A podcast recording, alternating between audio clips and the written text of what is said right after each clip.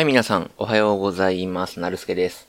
えー、素人のラジオ第277回目が始まりました。よろしくお願いします。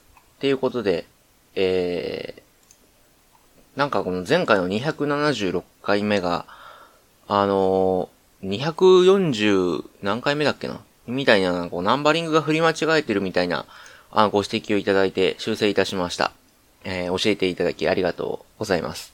たまにね、たまにね、てか、しょっちゅうあるんですよね。今までに、えー3回か4回ぐらい、えーアマンさんから、えーご指摘いただいて、修正したことがあって、なんかナンバリングよく間違えるんですよね。しかもあの、なんていうの、ブログに書く方の、音声、音声データにこう名前つけるんですよね。第何回みたいな。で、第何回っていう名前をつけて、そのナンバリングが間違えてるパターンと、あとは、えっと、前まで言ってたんですけど、こう、素人のラジオ第何回始まりましたっていう、今も言っちゃったな。ま、いっか。あの、それが間違えたりとかして、だから、なんていうのかな。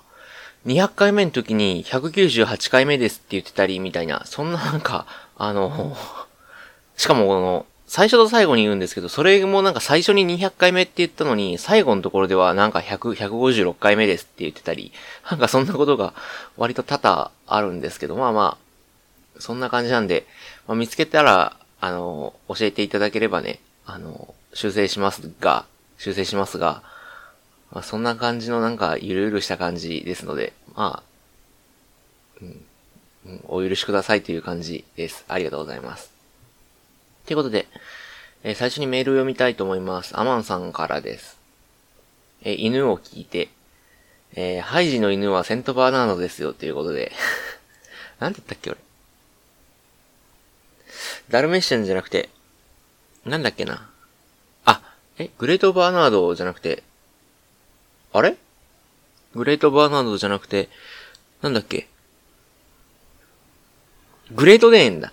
グレートデーン。あれですよね、あの、それあれが、あの、銀、銀河の力だ。銀河の力だって言っても。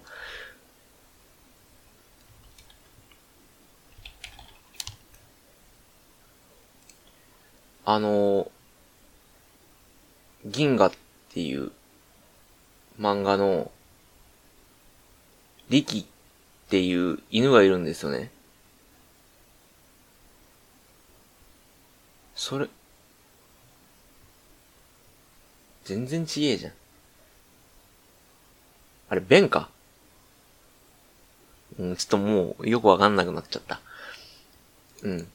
それと間違え、それと間違えたっても間違えたでしょまた間違えてるけど。ちょ、全く、話広げた方がいいけど、全くわかんない感じになっちゃった。から次行きます。えー、秋中会を聞いて、アマンさんからです。ありがとうございます。えー、アキナ好きですよ。もう何度か言ってますが、家内はアキナと同じ中学、確かに2学年上、ということで、ありがとうございます。あ、え？アキナが2学年上なのかな？わかんないけど。うん。アキナ好きなんだ、アマンさん。確かなんか奥様が、あの、アキナと同じ中学だっていう話は、結構前にメールか、ツイッターかなんかで伺ったんですけど、すごいですよね、それ。うん。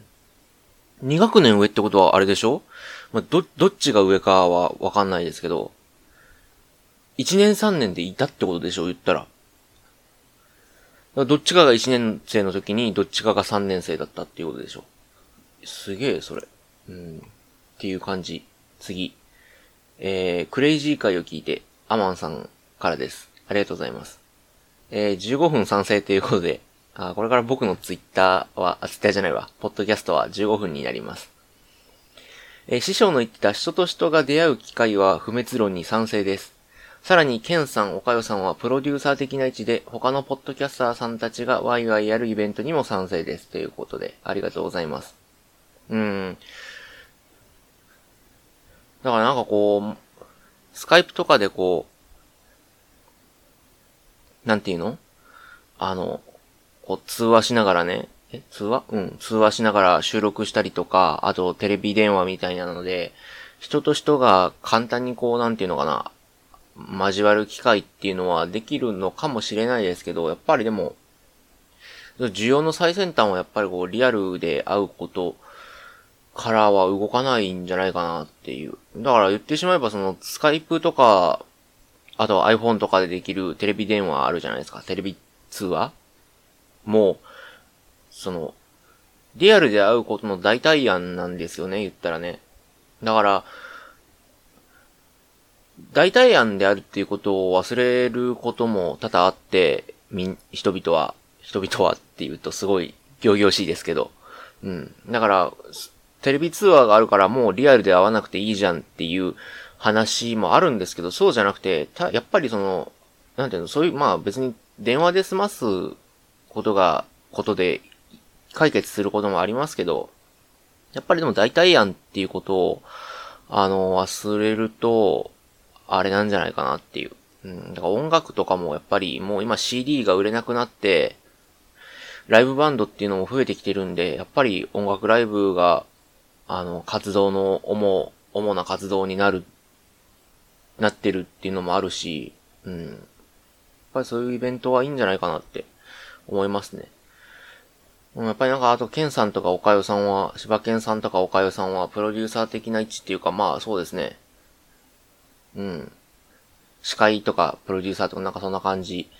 で、まあなんか他の出たいポッドキャストやってる人が、こうなんていうのかな、10分、15分ぐらい時間をもらって、ステージに上がって、まあ話したり、あとなんかコラボしたりとか、なんかそういうな、なんていうのかな、うん。こともいいんじゃないかな。んか、なんか YouTuber がやってるイベントあるじゃないですか。握手会とか、ウームがやってるね。ウームっていう、これどうなんですかねポッドキャスト聞いてくださってる方は、YouTube にも通じてるのかな微妙ですけど、まあ一応言うと、YouTuber っていう、YouTuber に動画を上げて、YouTube に動画を上げて、あの、YouTube から動画に広告がつくんですよね。動画を再生するときに。その広告料をもらって生活してる人を YouTuber って言うんですけど、だから、もうテレビなんですよね。ちっちゃいテレビと一緒で、テレビもだって、あの、なんで番組を面白くしたりとか、視聴率を稼ぐかっていうと、番組中にある CM の単価が上がるからじゃないですか。例えば視聴率20%の番組だったら、それだけ CM 見るってことは、その番組中にある CM の単価は高くなるし、それが言ったら、テレビ局の儲けになって、テレビ局が儲ければ、タレントのギャラも多くなる。だから深夜の番組よりも、例えば視聴率の高い、えっ、ー、と、月9とか、えっ、ー、と、なんていうの、ゴールデン帯のバラエティあの、とか、8時だよの枠ね、伝説のお笑い枠とかの、その、ギャラが高くなるとか、あと紅白みたいなもののギャラが高くなるみたいなね、CM の、CM、あ、紅白 CM ないか。ギャラが高くなるとか。なんかそういう話の、一人でやる版っていうのかな、YouTube は。うん。自分が演者で、自分がプロデューサーで、自分がディレクターで、自分が編集して、自分も動画に出て演者として動画に出て編集して、それを放送して、だからアップロードして、見てもらって、広告売って見てもらって、で、それで YouTube から、え、広告料をもらうっていう、だから一人、一人テレビみたいな。で、その、言ったらタレントなんで、YouTuber っていうのは、テレビでいうところのタレントでもあるんで、それを管理する、あの、事務所があるんですよね。タレント事務所みたいな。それが UM、一番大きいところが UM って言うんですけど、その UM もやっぱりなんかこう、イベントやってて、えー、プロ、なんていうのかな。人気の YouTuber 集めて握手会やったりゲーム、なんかステージ上でゲームやって見てもらうみたいな。なん、うん、なんていうのかな。あ、うん、難しいな、これ。この形に似てるイベントは何だって言われたら難しいんですけど、なんてアイドルみたいな。うん。アイドルのファンイベントみたいな感じですかね。わかりやすく言うと。あの、なんていうのかな。あるじゃないですか。アイドルが、あの、土佐回りで、えっと、収まりっていうのかなファン、ファンクラブで、なんていうの？ディナーショー兼歌歌って、えー、みんなとゲームやってみたいな。それ、そんな感じですね、イメージとしたら。うん。だからそんな感じでなんかゲームやったりとかするのが一番身近っていうか簡単なんじゃないかな。まあ、そう、そんな感じになるんじゃないかな、と。うん。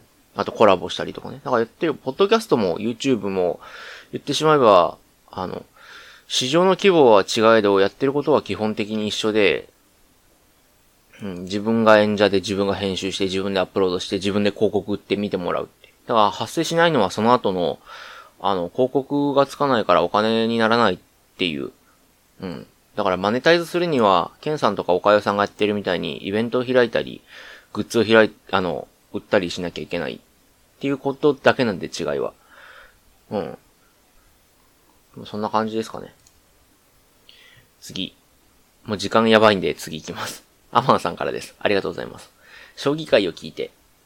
えー、将棋も囲碁も野球も相撲も、レベルが上の人が見ている世界と、そこまで到達できない人々の見ている世界は全く違うと想像する。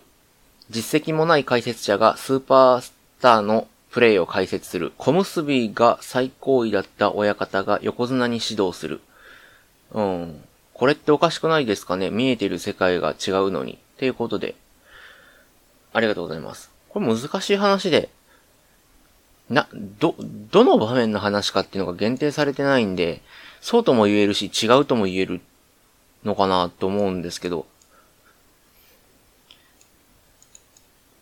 もうプレイの解説は、どうなんだろう。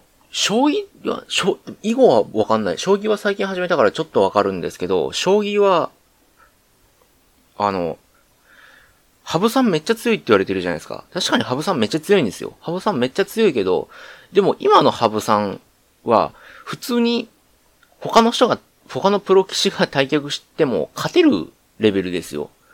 あの、羽生さん7冠取って、めちゃめちゃ強くて、今でも誰も勝てないみたいな、レジェンド級のプレイヤーだと、まあレジェンド級ですけど、めちゃめちゃ強いと思われがちですけど、なんていうのかな。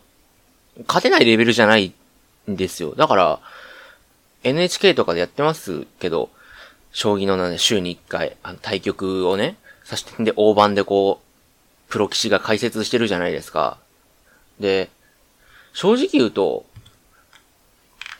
テレビレベルの解説だったら、あの、打ってる、指してる人よりも、将棋指してる人よりも解説してる人の方が強いっていうことが多々あるんですよね。てか、しょっちゅうあるんですよ。だから、なんていうのかな。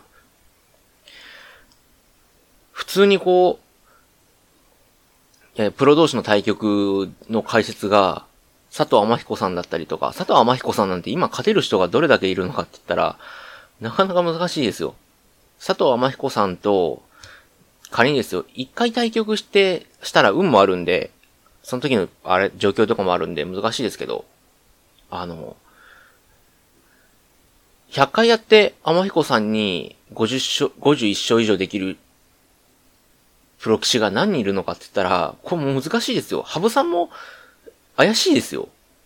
うん。渡辺竜王とか、もうそれぐらいのレベルじゃないですか。森内さんとかね。森内九段とか。うん。っていう話になるんで、なかなかしかもあの、やっぱり、将棋っていうのはセンスじゃなくて計算、すべて計算のものなんで、どこまで頭で計算するかっていうものなんで、あの、解説者の言うことは、ほぼ95%当た当たってます、ちゃんと。あの、なんていうのかな。悩む場面で、いや、ここに歩を打てば一番いい手だとか、最、最善手ですねとか、最善手ですねとか、なんか、ここに玉を逃がさればまだ頓死はしないみたいに、まだ大丈夫だっていうような場面だ、を解説すると、ほぼほぼ当たります。ほぼほぼ当たります。90、90%以上当たります。ので、解説者と、その、指してるプレイヤーが考えてることはほぼ一緒なんで、なかなか難しい。それはハブさんであっても一緒です。ほとんど。うん。なんでかって言ったら、もうそのレベルにまでプロ棋士は頭が良くなってるし、将棋の次指す手の計算を頭の中で行えているからです。で、これが囲碁と将棋以外の野球とか相撲っていう話になると、難しい話ですね。あれはもうほとんど、あの、センスの話なんで、うん。理論でいくら一郎がね、重い、なんかバットの重さはこれぐらいで、フォームがこれぐらいでって言っても、結局のところ最後はね、あの、ズブ、ズブズブなんですよね。あの、ガバガバっていうのかな、ズブズブっていうのかな、なんか、センスなんですよね。うん。いくら理論を積み重ねても、スポーツなんで結局はセンスなんですよ。ね。だから、なんていうのかな？うん。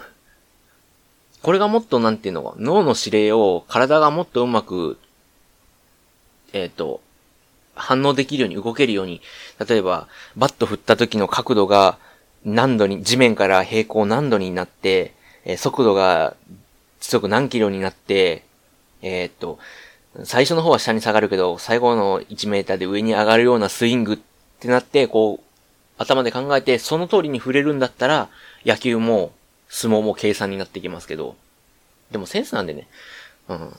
これ難しい。だから野球、うん。体を大きく使うものになればなるほど、センスの要素、要素っていうのは大きくなる、多くなるんで、うん。ね。まあ、そんな話ですかね。ということで、えー、終わりにしたい。これもう16分になっちゃったんで終わりにしたいなと思います。ありがとうございます。えー、何かご意見ご感想ある方は、あの、概要欄にメールアドレスありますので、よろしくお願いします。えー、それでは、素人のラジオ、お相手はなるすけでした。ありがとうございました。それでは、さよなら。